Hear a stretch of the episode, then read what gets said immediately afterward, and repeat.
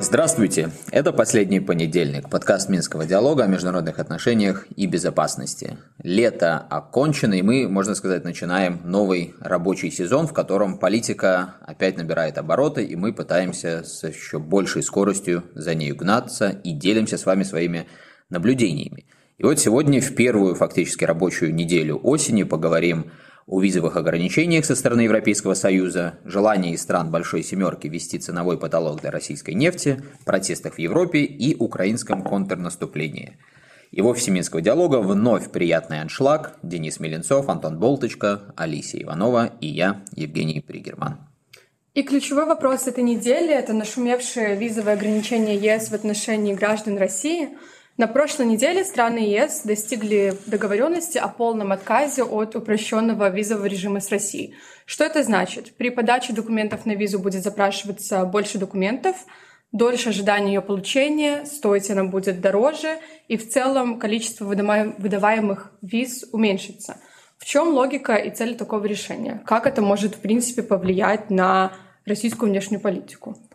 Я, может быть, сразу уточню, что пока мы говорим о таком неформальном решении, которое было принято в рамках неформальной встречи министров иностранных дел ЕС, этот формат называется «Гимних», и с некоторой периодичностью он проходит, где, понятное дело, юридически какого-то значимого решения не принимается, но политически все это прорабатывает вот эти самые будущие юридические решения. Поэтому, конечно, с большой вероятностью можно говорить, что э, позиция выработанная, она действительно вот такая, э, как мы когда-то и прогнозировали несколько выпусков назад, с одной стороны, не принято единого решения от имени Евросоюза о том, что визы не выдаются больше россиянам и аннулируются все те визы, которые уже выдавались, а именно на такой позиции настаивали некоторые страны, Балтии страны, Польша, Э, Финляндия, но она, правда, мне кажется, э, то выступала за, то против, то за какую-то серединную позицию. Ну вот такие самые, что называется, ястребы – это страны Балтии и Польши.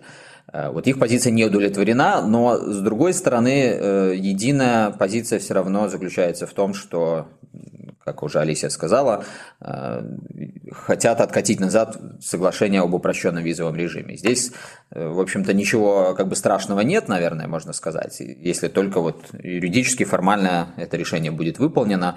Для нас в Беларуси эта реальность очень хорошо знакома. Мы совсем недавно э, соглашение собственное об упрощении визового режима с ЕС подписали. Оно вступило в силу, если не ошибаюсь, в середине лета 2020 года, только до этого мы платили, вот тогда 60 евро стоила виза, сейчас она, правда, уже 80 стоит. Ну и действительно, больше бюрократических процедур было сопряжено, больше документов нужно было бы, чтобы получить эту визу. Другой вопрос, это решение, оно от А до Я таким образом сейчас в отношении российских граждан будет выполняться, либо это такая какая-то рамка, которая и не сильно ограничивает Европейский Союз, то есть здесь можно выдать больше, здесь меньше, и в зависимости от развития политической ситуации дальше уже на практике э, реализовывать политику. Либо это то, что позволит действительно, ну, фактически остановить основной поток виз. И вот мы обратили внимание, что, скажем, Финляндия, она уже в одностороннем порядке приняла решение, сократила количество визовых центров, которые будут доступны россиянам, ну и, соответственно, э, количество виз, которые будут выдаваться, теперь, по-моему, только в понедельник они будут работать. И здесь также обращает на себя внимание, что, опять же, как мы прогнозировали несколько недель назад, наиболее истребиные страны, им дано право в рамках э, государственной своей юрисдикции принимать те решения, которые они считают необходимыми. То есть, если Польша и страны Балтии считают, что они не будут выдавать визы россиянам и аннулируют уже действующие, но так тому и быть. И, конечно, специфика ситуации в том, что для большинства россиян ну, это такая естественная географическая тропа попасть в Европейский Союз через вот эти самые страны. И в этом отношении, ну, как бы де-факто получается полу все же такое радикальное решение.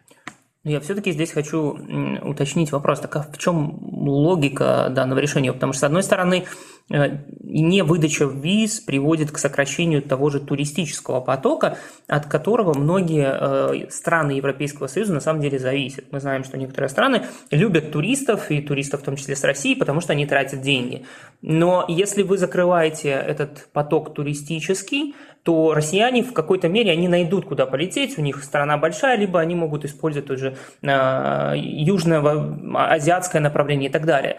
В чем, в чем смысл даже экономически, политически вводить эти ограничения? А, тут на самом деле, опять же, для белорусов знакомая история, потому что таким же вопросом сакраментальным «зачем?» то белорусские эксперты задаются там, начиная с 2004 года, если я правильно помню, когда впервые а, возникла идея э, упрощения визового э, режима Э, с Белоруссией, и Европейский Союз тогда ставил условия, что давайте вы сначала демократизируетесь и улучшите ситуацию с правами человека, а потом мы вам улучшим визовый режим, и вот белорусское гражданское общество, экспертное сообщество все эти долгие годы пыталось убедить Брюссель, что на самом деле, если Э, ЕС хочет э, привлечь на свою сторону белорусов или как-то продемонстрировать там, открытость Европы, привлекательность Европы, то логика должна быть обратная. То есть сначала должны быть визы, а потом вся эта демократизация. А, и вот э, только буквально вот в последние годы перед э, началом переговоров э, Европейский Союз все-таки пришел к пониманию того, что да, действительно, если нужно бороться за умы белорусов, то нужно начинать вот с таких вещей, которые относятся к мягкой силе, да, то есть улучшать people-to-people контакты между людьми, упрощать визовые процедуры, повышать количество тех людей, Беларуси, которые приезжают в Европейский Союз и как бы видят э, жизнь э, европейскую, стандарты. А здесь э, понятна логика Европейского Союза. Они хотят наказать русских за войну в Украине, но опять же, насколько это оправданная мера? Потому так а в чем наказание? В том, что они не могут приехать в прекрасный европейский рай и купить там э, прекрасную европейскую Ламборгини. Да, в том числе вот такого luxury сегмента. И они должны, таким, наверное, по логике Европейского Союза, обидеться, оскорбиться, свергнуть э, президента Путина потому что он мешает им купить это Ламборгини. Ну, во-первых, у меня здесь интересное э, наблюдение, что русские просто даже по объявлениям э, туристическим в той же России очень быстро переориентируются на другие, может быть, менее luxury, но в то же время не менее дешевые э, направления. И там отдыхают. Многие перенаправились в Дубай и куда-то еще. И поэтому для меня это все равно остается загадкой, где логика. Да, и тут, тут как раз-таки намного логичнее делает белорусское правительство, когда на фоне э, закрытия э, границ со стороны наших э, евросоюзовских соседей Беларусь вводит, наоборот, безвиз для того, чтобы там поляки, литовцы, латыши приехали в Беларусь, э, купили дешевого бензина, там еще каких-то продуктов, посмотрели, что здесь не все так страшно, и тем самым улучшили имидж страны в глазах простых граждан. Ты вот Беларусь вспомнил, и как раз я здесь, наверное, а, задал бы сразу последующий вопрос. А какие перспективы Беларуси? Будут ли ограничения против Беларуси введены в визовом а, вопросе, или все-таки Беларусь останется, опять же, той же офшорной такой зоной, где белорусы смогут спокойно получать визы выезжать в Европейский Союз. Но пока мы не видим такой тенденции жесткой, которая бы унифицировала э, Беларусь с Россией, в том числе в вопросах виз. Естественно, что некоторые страны, вот Женя сказал про ястребов, они пытаются как-то под э, одну гребенку э, и по поводу виз, и по поводу других санкций грести Беларусь и Россию, но тем не менее пока вот такой тенденции на уровне всего Евросоюза не просматривается. Я здесь, может быть, добавлю несколько еще мыслей.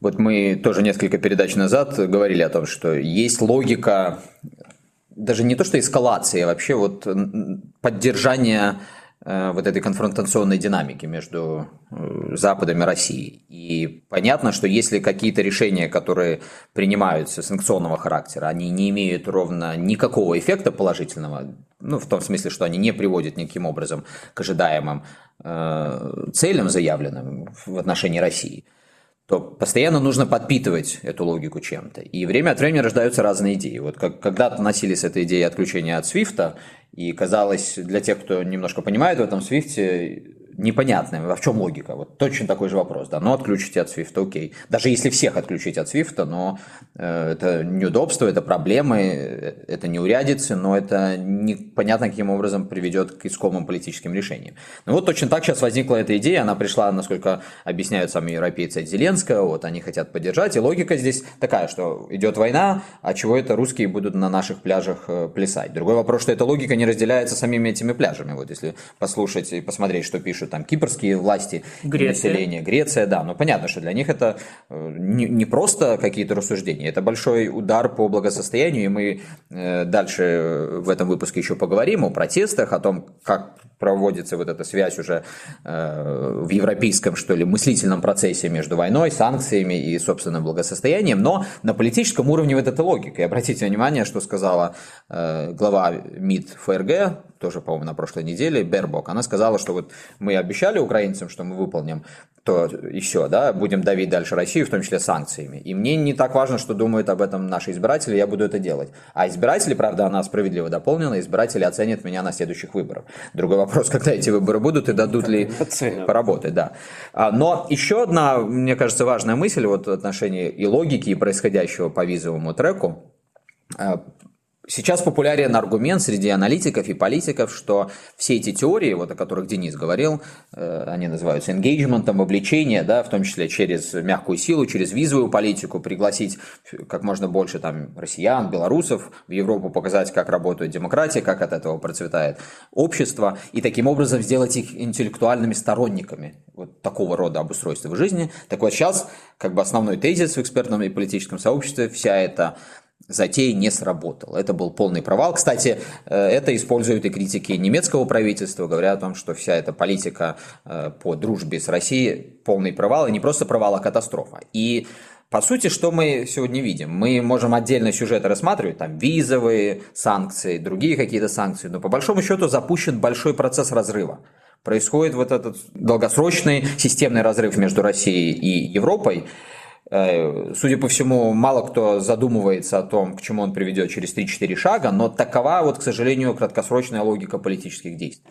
И в этом отношении мне уже даже приходят такие страшные мысли в голову, что бесполезно заниматься какими-то аргументами, потому что так или иначе вот необходимость подпитывать эскалационную динамику, она все равно неостановима сейчас. И у меня здесь возникает логический, а, логичный вопрос. А если уже мы подходим к таким шагам, которые, в которых мы должны очень долго и усердно искать логику, как введение визовых санкций, не означает ли это, что предыдущие такие сильные крупные удары по а, России с помощью санкционного давления не срабатывают, и поэтому приходится действовать вот такими какими-то точными, иногда даже непонятными для самих избирателей в Европейском Союзе? на самом деле логику в логике тоже сложно искать, потому что вот на примере белорусского вот этого кейса по визам мы видим, что в Брюсселе происходит вот какая-то такая цикличность. Да, сначала они думали, что э, визы это какой-то приз, на самом деле. Потом они, э, пришло новое поколение политиков и бюрократов, которые поняли, что нужно заниматься вот этим engagement, вовлечением, показа, э, предъявлением хорошего примера. Потом пришли новые политики, э, и в том числе и белорусские какие-то события повлияли на это, не без этого, но тем не менее. Ситуация опять поменялась. То есть здесь вопрос во многом еще и политической моды. А, не столько э, логичности, аргументации, сколько эмоций и моды. Ну и вопрос о логике, он на самом деле такой научный, потому что э, вот мы, как, скажем, исследователи международных отношений, констатируем, что на долгих каких-то временных периодах можно смотреть логику, и она более-менее понятна, скажем, с точки зрения каких-то структурных факторов, то есть каких-то закономерностей в отношениях между государствами, которые столетиями себя проявляют вне зависимости от того, живем мы в эпоху там, глобализации и демократии, либо в эпоху авторитаризма, закрытой границы и так далее. Но когда мы здесь и сейчас пытаемся оценить логику маленьких шагов и маленьких решений, то этих логик миллион. И вот я буквально на прошлой или позапрошлой неделе в очередной раз общался э, с одним дипломатом из Европейского Союза, э, которая мне вот повторяла то, что мы и так знаем.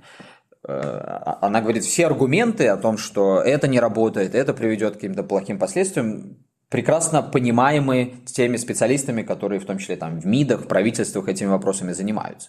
Но у Запада, у Европейского Союза просто нет других рычагов, как она говорит, э, отвечать на вот какие-то события. Вот когда-то так говорили в отношении белорусских событий, хотя и я, например, в каких-то встречах пытался вот объяснять пагубность некоторых решений как для двухсторонних отношений, так и более важно для региональной безопасности. Сейчас мы видим вот прямые последствия, в том числе и по Беларуси, того, что делалось после 2020 года для региональной безопасности, для той же Украины. И то же самое в российском кейсе. То есть, естественно, что всем понятно, что ну вот если потянуть за хвост, там, не знаю, корову, то есть некий ограниченный спектр действий со стороны этой коровы, который в том числе может привести к травмам для вас, если она решит вас стукнуть ногой. Но вот этот аргумент, он остается, а у нас больше нет никаких рычагов. И поэтому вот самое главное, что я здесь хотел сказать, я тоже пришел к такому фаталистическому, что ли, выводу, что пока кардинальным образом система взаимоотношений, по крайней мере, на европейском континенте не встрясется, судя по всему, вот эти парадигмы, ограничивающие разум и логику, они будут оставаться. И только после стряски можно вернуться к каким-то первоначальным основам, когда можно будет говорить и о ну, понятной логике взаимоотношений, которая будет выстраиваться с точки зрения интересов конкретных субъектов. Еще один аспект, э, который мне представляется важным, это то, что мы, нам следует рассматривать санкции и все эти шаги не как э, способ решения вопроса и проблемы со стороны, вот в частности, Европейского Союза, а как к демонстрации просто отношения. Вот они плохо относятся к русским, плохо относятся к белорусам, соответственно, они принимают определенные решения, а неважно, как это отразится, ну не столько важно для них, как это отразится в будущем на самих этих странах, на них самих, как в Европейском Союзе и их э, гражданах. Вот когда это действительно начнет отражаться очень негативно, там, слишком негативно, тогда они начнут задумываться о том, не слишком ли большую цену они платят просто за то, чтобы продемонстрировать свое плохое отношение. То есть такой получается политический активизм на глобальном уровне. Ну, в некотором роде. Ну, и Европейский Союз же заявляет уже несколько лет, что он хочет быть геополитическим игроком. Вот мне представляется, что невозможно быть геополитическим игроком, пока ты не начинаешь действовать, исходя из своих геополитических интересов. А пока этого не видно, пока действительно продолжается жизнь в старой какой-то ментальной такой матрице. Я, я только последнее спрошу, чтобы наши слушатели имели возможность э, узнать э, то, что ты имел в виду под э, фразой «встряска». Что ты имеешь в виду под этим словом? Сказал, что только после встряски, возможно, проявится логика. Ну, я имею в виду некое обнуление вообще системы европейской безопасности и системы отношений, которая не базируется на том вот, поведении, скажем, со стороны Европейского Союза, что что бы мы ни делали, там те же русские все равно будут с нами взаимодействовать в тех сферах, которые нам важны. А это совершенно очевидно э, был таким руководящим принципом э, в действии Европейского Союза. То есть, когда все страны начнут лучше чувствовать свои уязвимости и понимать, что стратегически нужно выстраивать отношения таким образом, чтобы самые главные интересы оппонентов все-таки учитывать, даже если мы этих оппонентов не любим, не принимаем, ненавидим, и они не разделяют нашу ценностную основу. Ну вот, кстати говоря, о главных интересах наших оппонентов, давайте перейдем к экономическому блоку и обсудим ценовой потолок на российскую нефть. В прошлую пятницу страны Большой Семерки договорились ввести этот ценовой потолок, то есть установить предельную цену барреля, ниже которой поставки нефти из России освобождаются от э, нефтяных санкций. До 5 декабря они должны определиться с конкретной цифрой, но как бы решение уже такое политическое принято сейчас. Антон, как бы ты охарактеризовал это решение и его эффективность? Ну, во-первых, я не специалист по энергетическим рынкам, но можно посмотреть то, что на поверхности, и то, что э, можно разобрать с точки зрения экономической логики.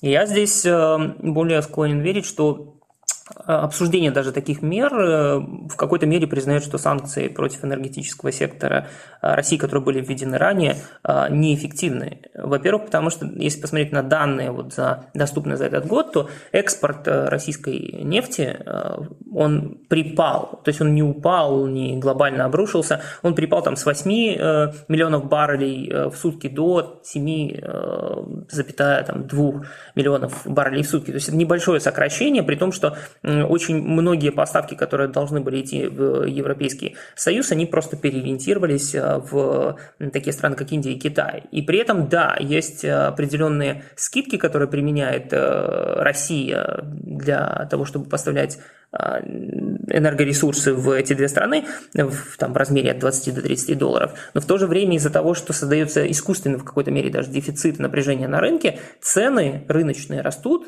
и получается, что скидка дается не с той цены, которая могла бы быть, если бы не было политической борьбы, а скидка дается со сверхпремии на рынке, который сейчас действует.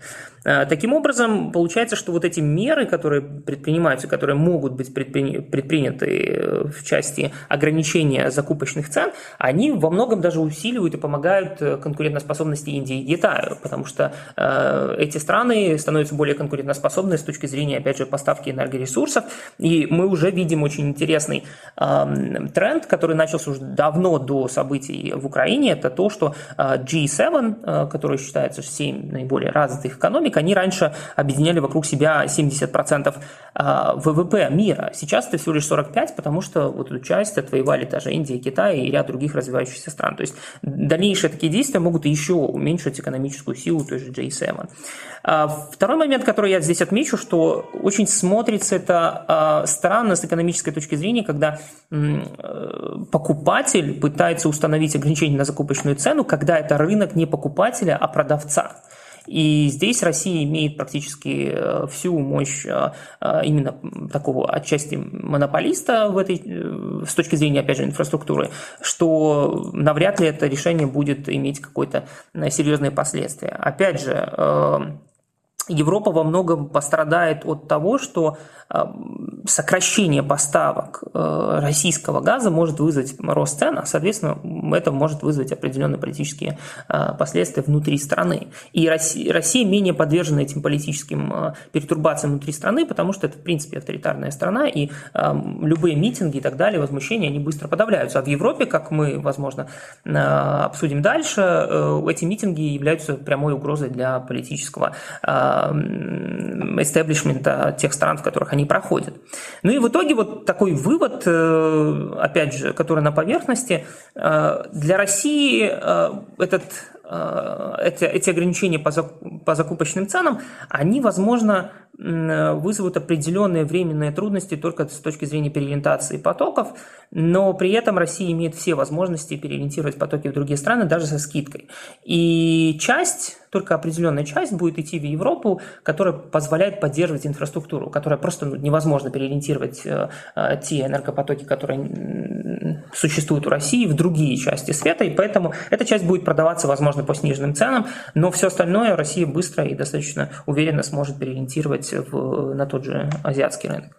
Ну, это, конечно, супер интересный сюжет. Вот, э, много всего интересного сейчас происходит, но здесь такое переплетение э, различных тем, за которыми, по крайней мере, вот, э, аналитикам и исследователям захватывающе следить, что сложно даже их перечислять. Но в центре всего находится, как мне представляется, как совершенно, естественно, не специалисту по энергетическим темам, не экономисту, но в центре всего простой веками известный сюжет о том, кто первый моргнет. Это, кстати, э, в американской политической системе э, особо интересная всегда такая тема.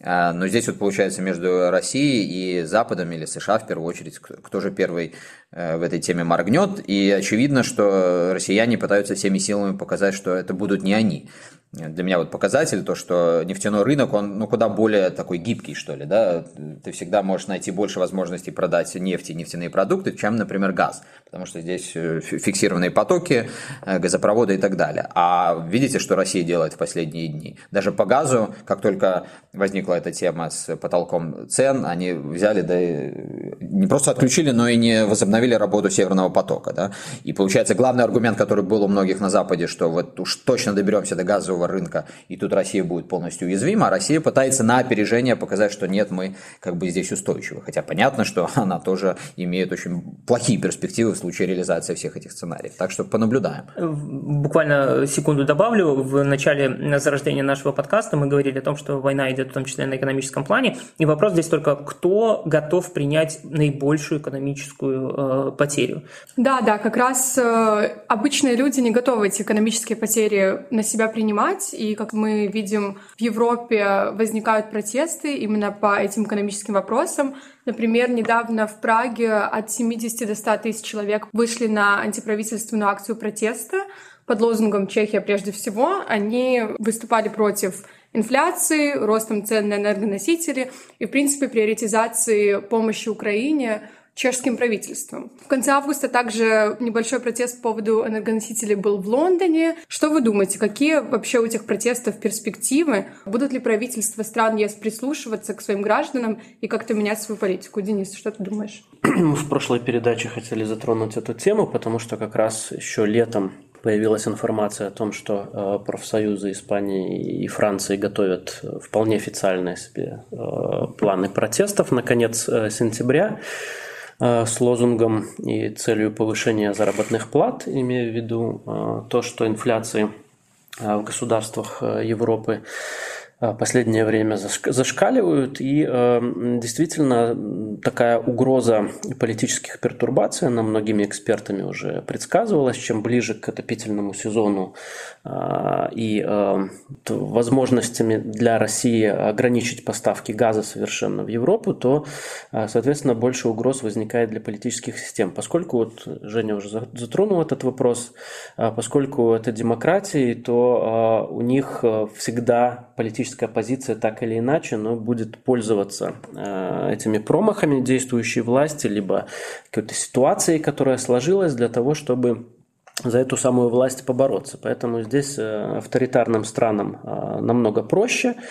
А для Западной Европы и Центральной Европы, да и Восточной Европы, хотя там контроль побольше сейчас, чем в Западной Европе, э, это представляет серьезную угрозу. И мы видим, например, вот на примере того же самого протеста э, вчерашнего, да, вчера, вчера он был, э, в Праге, что огромное количество людей, от 70 до 100 тысяч для, для Праги, это очень значительное число, их уже не запишешь в каких-то пропутинских праворадикальных активистов, то есть это обычные граждане стран, средний класс городской, который понимает, что ситуация ухудшается и к зиме, возможно, будет совсем трудно, они начинают э, переосмысливать э, политику своих собственных правительств по отношению э, к России, к Украине. И, как мне кажется, чем дальше вот к зиме, да, тем больше таких протестов будет. Но многие эксперты, вот, особенно российские, они стремятся, как мне кажется, все-таки переоценить эти эффекты. А, что Европа там полностью замерзнет, и произойдут перевороты, и все станет совершенно на другие рельсы, и все станут поддерживать Россию, но, скорее всего, это тоже не произойдет, потому что Европа имеет запас прочности очень солидный, это богатое государство, это государство а, мотивированное, довольно управляемое. Они э, сохраняют пока гибкость в принятии решений, в том числе в переориентации э, энергетических потоков. Естественно, будет им трудно, а, но а, катастрофы вряд ли произойдет. Но здесь, а, опять же, нельзя недооценивать, э, что эти протесты действительно могут привести к серьезной коррекции политики этих государств по отношению и к войне, и по отношению к России. Я думаю, что действительно не стоит здесь переоценивать, как это делают э, многие, особенно в СМИ перспективой протестов, но и сбрасывать со счетов их тоже точно не стоит. Совершенно очевидно, что в ближайшие месяцы, год-полтора мы увидим большие Э, перемены во многих странах, политические перемены, и в том числе ключевым движущим фактором там будут именно нарастающее социальное недовольство по поводу социально-экономической обстановки. И это, я бы тоже не сказал, что большая причина лишь радоваться, по крайней мере, вот, глядя на многих в России, действительно складывается впечатление, что вот, э, эйфория начинает ловиться вокруг этого, потому что как минимум это указывает еще и на растущую возможность каких-то эскалирующих действий вот в контексте украинского кризиса. Нужны в том числе и новые какие-то сюжеты, которые будут помогать политикам объяснять, почему же все-таки они поддерживают Украину таким образом, как поддерживают, и эту поддержку стоит сохранить.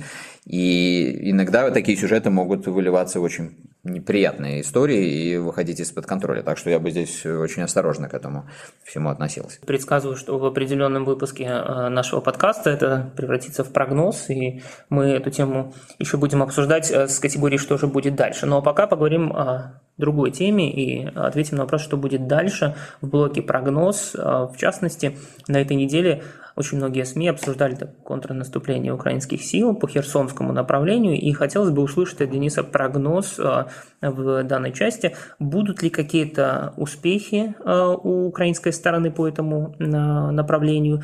И если будут, то видишь ли ты, что это надломит, переломит, изменит э, саму ситуацию на фронтах и, возможно, даже в рамках э, всей этой войны, которая сейчас идет.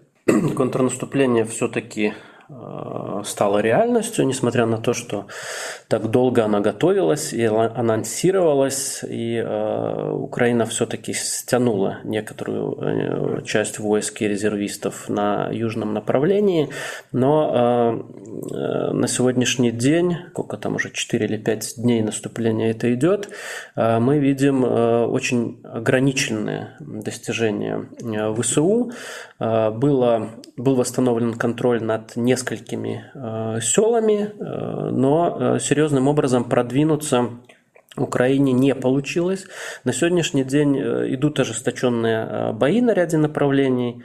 Несколько волн Украина уже поставила туда и живой силы, и техники, но тем не менее пока русским войскам удается поддерживать э, это наступление, и э, вряд ли идет речь о том, что э, Украине удастся дойти до Херсона, тем более Херсон себе вернуть. Пока мы видим, что потери в этом контрнаступлении для Украины слишком высоки, если сравнивать их с теми достижениями, территориальными приобретениями, которые они имеют. Поэтому, если искать логику вот в такого рода наступлении в степи, когда Россия имеет, эм, имеет большее количество и артиллерии, и э, она имеет господство в воздухе, вот опять, если искать логику вот в таком роде, то э, в, таком, в такой стратегии наступления, то, скорее всего, Украина хотела бы обескровить вот ту часть э, российского контингента, которая находится на этом направлении, имея в виду, что они также параллельно ведут удары по инфраструктуре и тыловому обеспечению. А, но, а, опять же, встает очень серьезный вопрос, э, насколько Украина готова заплатить такими большими потерями э, за вот такие небольшие достижения. Уточняя твой прогноз, а как ты думаешь, сколько это наступление продлится? А, учитывая те резервы и то количество тяжелой техники, которая там на том направлении есть, то вполне возможно, что Украина еще неделю-две, это максимум, а, может продолжать вот такие темпы, такими же волнами проводить это наступление и бои, а, если, опять же, это не какой-то отвлекающий маневр, и основной удар, возможно, готовится на каком-то другом направлении, тогда это совсем другая стратегия. Но вот это максимум. Мне кажется, все-таки успеха в владении Херсоном ВСУ не сможет достичь. Насколько этот прогноз оправдается, мы будем следить и в последующих выпусках последнего понедельника. Но и также на этой неделе, как мы и анонсировали, выходит э, очередной выпуск нашего мониторинга безопасности в регионе «Точки над У». Так что мы там более детально э, расскажем и о том, что происходит на фронтах, и как это вписывается в военно-политический контекст в регионе. Ну и посмотрим, э, насколько Денис прав в своих прогнозах. Может быть, не в этом месяце, а в следующем. Пока же таким выдался наш очередной последний понедельник. И, дорогие друзья, спасибо, что остаетесь с нами. Услышимся.